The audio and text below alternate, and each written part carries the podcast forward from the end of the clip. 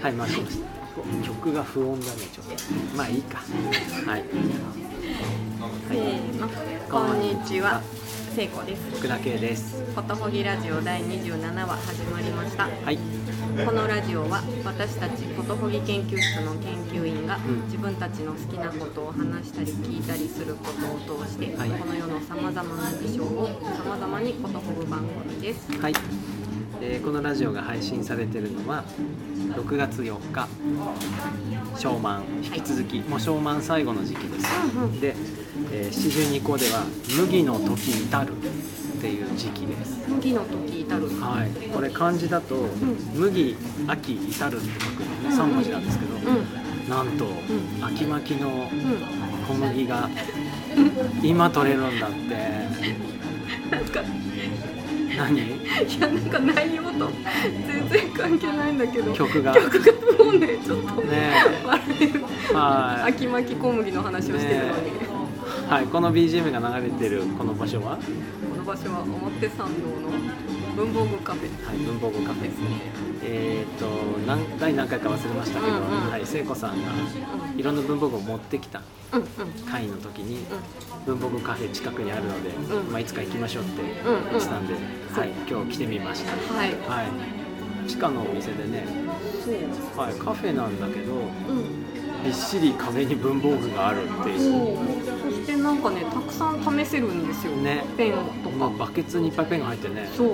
紙もくれて、うん。ランチ最高ですよ。ョンマットもねランチョンマットを裏返して白くなってますね本うん。落書きどんどんしてってことなんですね。当だね。うん。あのーなんだっけメニューも面白くて、はい。今イベント中。イベント中で私が頼んだやつがうん学園祭事務局長のハーブティーというやつです。はい。僕が頼んだのはね、えーフローズンフルーツ入り乙女牛乳瓶ドリンク。いちご味。はい、ピンクの。ピンク色の食べ物大好きだから。あそうだ。はい。はい。あのソフトクリームとかもピンク色になったら絶対ピンク頼む。あそうなの？色？色。味じゃなくて？色々あそうなんですもね。う昔あれ？喋ったことなかったでした高校生の時にうん。学校にある自動販売機にういちご牛乳のパックがあってうん。すっごい好きだったからうん。7パック連続で飲んで事件が起きたんですよその後。事件？飲みすぎて。腹壊したんですか？大変なことがあったんですよ。それ以来ねいちご牛乳は1パックに抑えるようにしました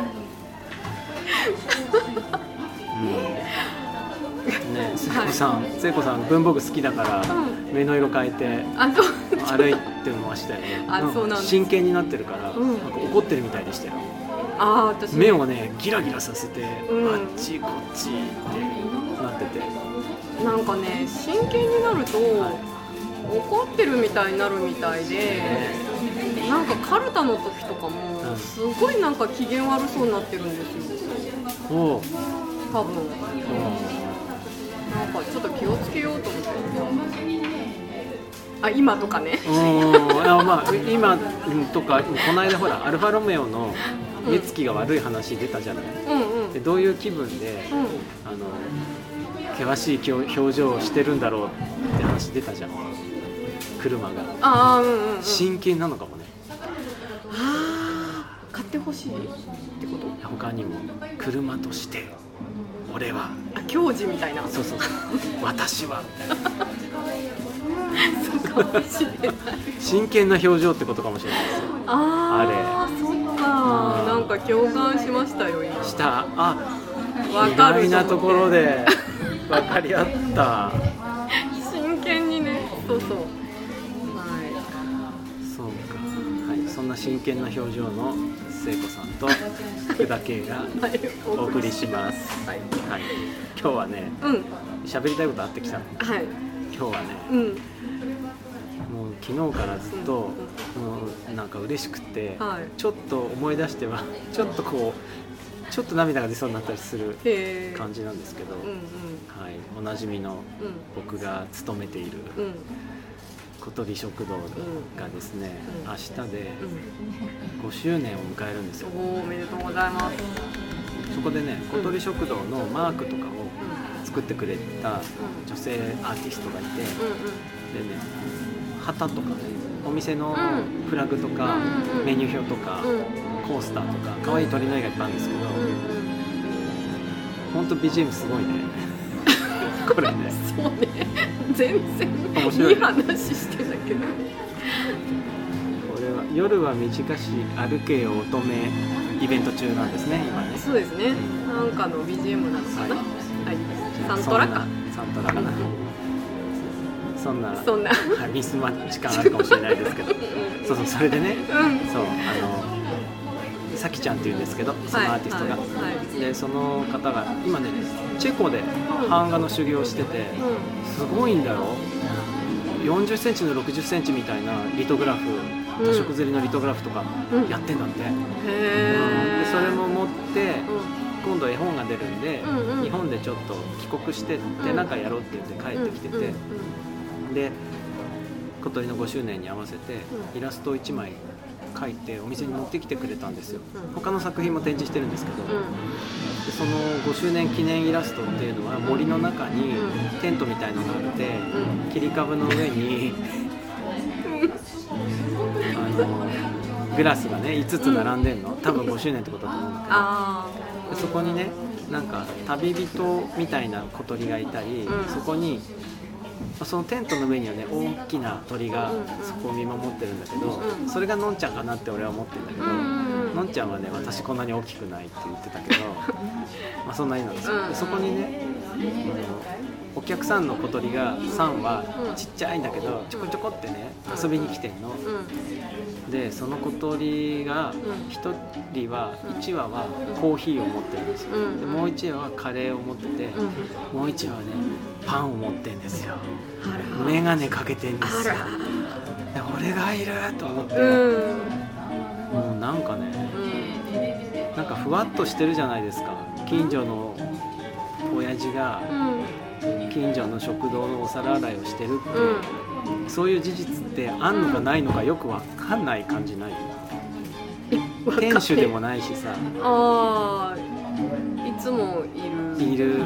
けど完全にお店の人ってわけじゃないっていう。なんか曖昧なね、うんうんうん。感じだったしそういうようなふわっとした感じでうでも皿洗いはやり抜くんじゃみたいな気持ちでさんうん。なんかこう毎日行ってるんだけど、うんそしたらさ俺も小鳥だったんだと思って、うん。うんなんかすごい感動しちゃって、うんうんうん。初めてうん。その自分、今1年ぐらいなんですよ僕も。うん。でそうかそうそうそれを見て初めて自分が小鳥にいたんだっていうなんか、うんうん。こう小鳥身みたいのがさすごい迫ってきて、うんうんうん。すごい自覚が出ちゃって、うんあの今日ねちょっと感じが違いましたよ。お店行って、う。ん。あの僕ね、えーお金をおえっ、とせ生産じゃない。お会計、うん。で、えっとダブルは1000円ですとか、うん。シングル800円ですっていうのを覚えておくのが超苦手なのうん。全然覚えられなくて、うん。でいつもお会計の時時に、うん。あのあのどちらでしたっけってお客さんに聞いちゃうの。で恥ずかしながらいつも聞いてたんだけど、うん。今日はなんか急にあの「どちらでしたっけ?」みたいなこと言って「覚えてなくてごめんなさい。多分一生覚えられないと思うので毎回聞きます」ってうん。あの宣言してましたよ。周りの人笑ってましたけどね。うんうんうん。あ本来把握しているべきなのにそうなっていないくて申し訳ないと申し訳ないけれども、うん。それが今後解決される見込みも全く立ってないので 一生聞きますっていう ことを宣言した。あの言ってあ堂々としてますね。ってなんか笑われてさ周りの人にーあーはい。すごく自覚が出て。そう。なんか不思議。そうやって絵絵でね。その本当に自分が小鳥食堂にいたんだっていうことをうん。うん自覚したんだよ。へえなんかそれも不思議な話だなと思って。ね。うん。よっぽどあの所属っていうことが薄いんだなって。薄いと思う。転職も多いし。うんであの卒業式とかうん。あの証書っぽいものとかもすごいないがしろにするタイプなんですよ僕。とかなんか授賞式とかも行かなかったりとか。受賞してる自慢じゃないんですけど。授賞式もねバックれてなんか「あなんで受賞者がいないんだよ」みたいな感じですごい問題になったりしたことがなんか何回かあってなんかそういう人なんかいたたまれなくなっちゃう。いたたまれなくなっちゃうそういうとこにいると。あなんかそういう人のこと意味わかんないと思ってたんですけど、こういう人だったのか。間接的には存在を聞いたことがあった、知ってた。うんうん。なんかかかっこつけてやってるのかなって思ってたんですけど。違う。そうか人か。なんかそういうのすごい軽視する方だったんだけど、うん。だけどん。5周年っていうことでうん。特別にやってきた絵の中に自分を発見してん。なんか泣くほど感動するっていうところも自分にあるんだと思って。さへその昨日ね写真撮らせてもらってで家で何度も見て自分がいる自分がいるってずっと思ってで一晩経ってさ今日お店に行ったら絵がねなんか4倍ぐらいの大きさになってて自分の中で。で本物の絵見たらさ小さくてあれこんなに小さかったっけ？みたいな。ー一夜にして。そう。うんすっごいびっくりしちゃったなんか愛されてますね。ね。はいとっても。えありがたいこっちゃわ。そうですか。コットホギーラジオもねうん。一応うん。今回27回迎え、はい。えー、4分の1が終わったのかな。そうですね、はい。今日公開ではい。友達が、108回シシリーズのうん。27話まで来た。そうですね、で来週からはに第2クォーター。そうですね。季節は夏に入りますね。ありますね。あ多分季節変わりますよ実際。ね。小満これで終わりだから、ね次なんだなんだっけ？なんか夏っぽいやつ。夏っぽいのだすごくと思います。夏っぽいやつなんですかね、はい、あそんなことが、はああったんですね。い、ラジオにしたためてみたくてうんうんうん。喋らせていただきました。ああよかったです、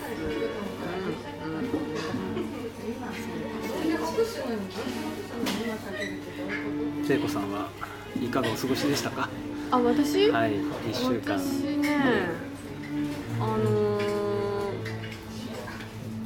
昨日フワット5第2あそうだよ回ね、ありまして、うん、無事開催され、うんうんうん。満席でね開催ねされて。ありがたいことに。は開始1時間前に飛び込みの方がいらっしゃって満席になりました、いどうでした？うんあなんかすごい楽しかったです。よまあ何よりですね。いやうんうんうん。であの来てくださった方が、うんこんなのに行ってきたって友達に言いたいんだけど、ん。どう言ったらいいか分かんないって言って帰っていたの難しいよがねね 面白かった。です、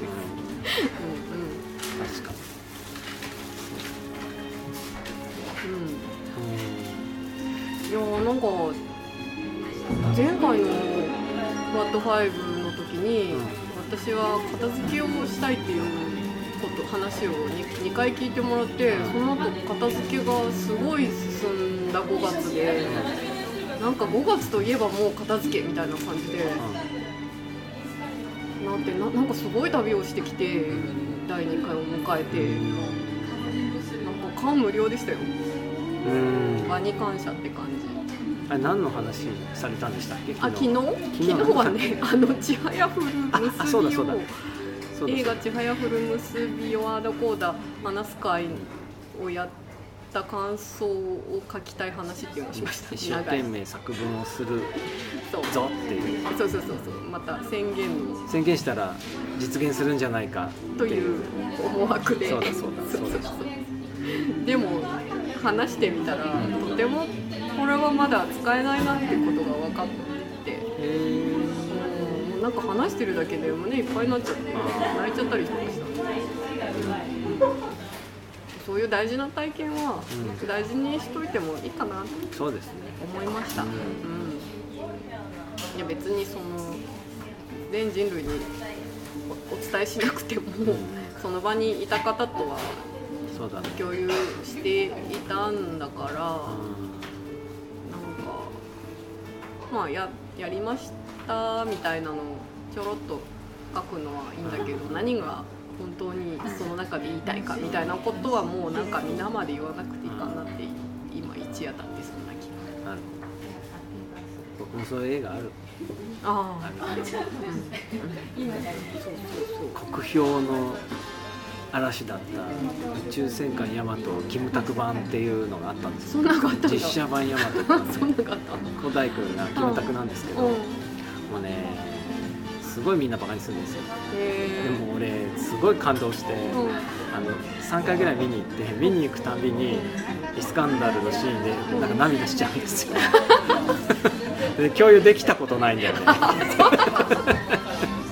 そっかそなんか一度ちゃんと喋りたいと思うんだけど、うん。うん。でもまあ。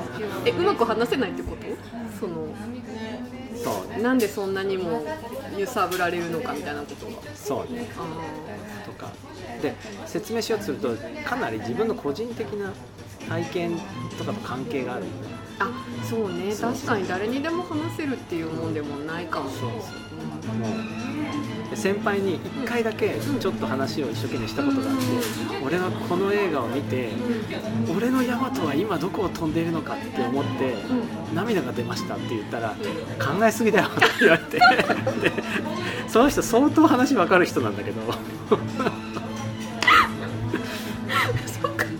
ことあったそうかそうか。ちょっとまだこれは温めておこうと思って。うんうんうん。うんいいこともあってさうん。もう DVD ブルーレイがもう激安で売っててなんか数百円で買えるあそうかそうかそうか。だあ誰も見向きもしないということね。それは僕にとってはラッキーでした。すごいボックスでさ2万円ぐらいするやつを超安く買ってうんうんニヤニヤそのチャプターってどうなってるんだろう？あちょっと覚えてない。いいこと生かしたこと書いててほしいですよ、ね。はい。うん。へはい。えはい。またやりたいです。そうですね。ああそうだはい。ではこれにて。はい。大丈夫です。はい。はいありがとうございましありがとうございます。たラストオーダーとなりましたのではいじゃあ今週はこれにて辺ではい、はい、閉店したいと思います。またごきげんよう。はいごきげんよう。さようなら